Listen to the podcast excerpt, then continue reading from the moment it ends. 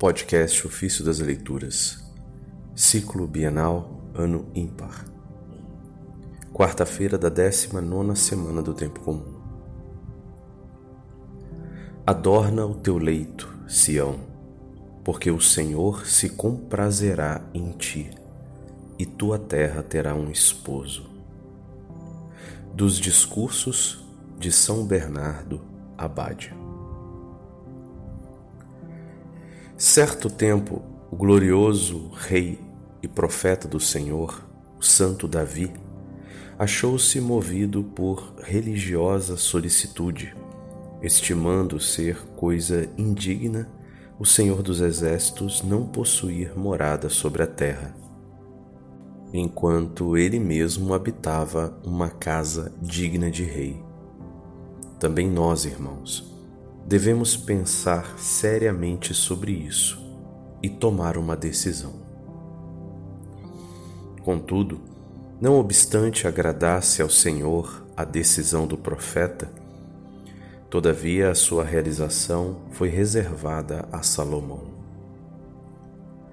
Também tu, ó alma, habitas uma sublime morada preparada pelo Senhor.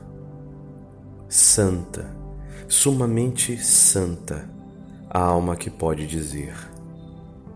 Sabemos com efeito que ao se desfazer a tenda que habitamos neste mundo, recebemos uma casa preparada por Deus e não por mãos humanas, uma habitação eterna no céu. Esse trecho está na segunda carta de Coríntios, capítulo 5, verso 1. Por isso, ó alma, não des sono aos teus olhos, nem repouso às tuas pálpebras, enquanto não encontrares uma morada para o potente de Jacó.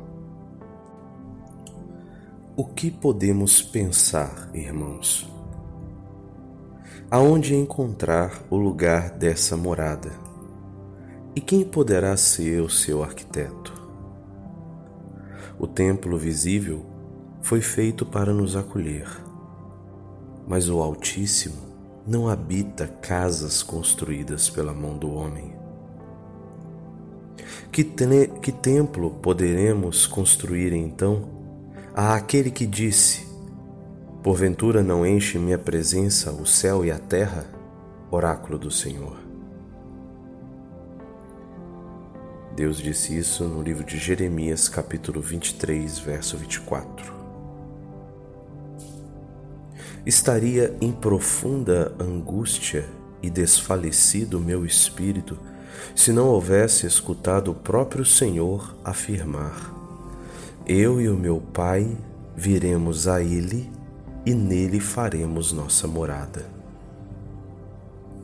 Ora, finalmente sei onde poderei preparar-lhe uma morada pois somente aquele que é a sua imagem pode contê-lo. Capaz dele é a alma realmente criada à sua imagem.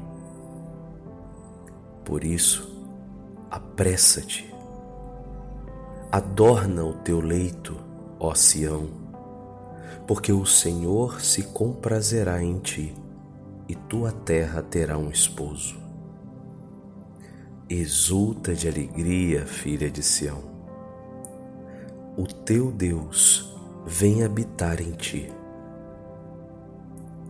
Por isso, irmãos, com todo desejo do coração e com digno louvor, dediquemo-nos a edificar em nós um templo para o Senhor, rogando antes de tudo, que Ele habite em nós mesmos e depois em todos juntos, porque Ele não afasta de si nem os indivíduos, nem as multidões. Cada um, sobretudo, evite estar dividido interiormente, porque todo reino dividido contra si mesmo será destruído e Cristo não poderá entrar onde há muros cadentes e cômodos rachados.